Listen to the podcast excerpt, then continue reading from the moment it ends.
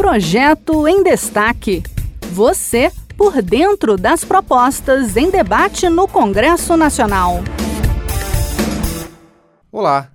A agricultura familiar brasileira, que funciona com base no cooperativismo, é responsável pela produção de 84% da mandioca consumida no Brasil, 67% do feijão e 49% do milho.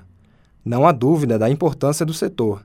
E para valorizar os pequenos produtores, o Senado discute um projeto de lei que retira o imposto sobre produtos industrializados, o IPI, dos equipamentos, máquinas, aparelhos e instrumentos novos destinados exclusivamente ao uso na agricultura familiar.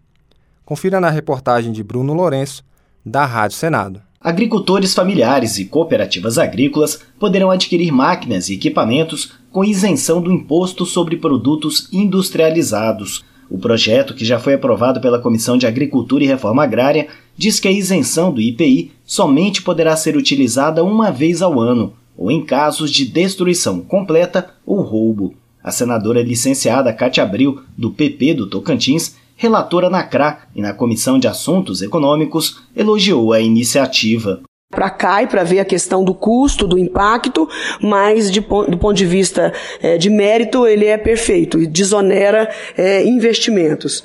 Aliás, todos os investimentos, todas as máquinas é, não, nunca deveriam ser tributadas na sua fabricação. A proposta prevê o benefício apenas para máquinas fabricadas em países integrantes do Mercosul, Brasil, Argentina, Uruguai e Paraguai. Este foi o projeto em destaque. A cada edição a gente traz uma proposta em análise no Congresso Nacional.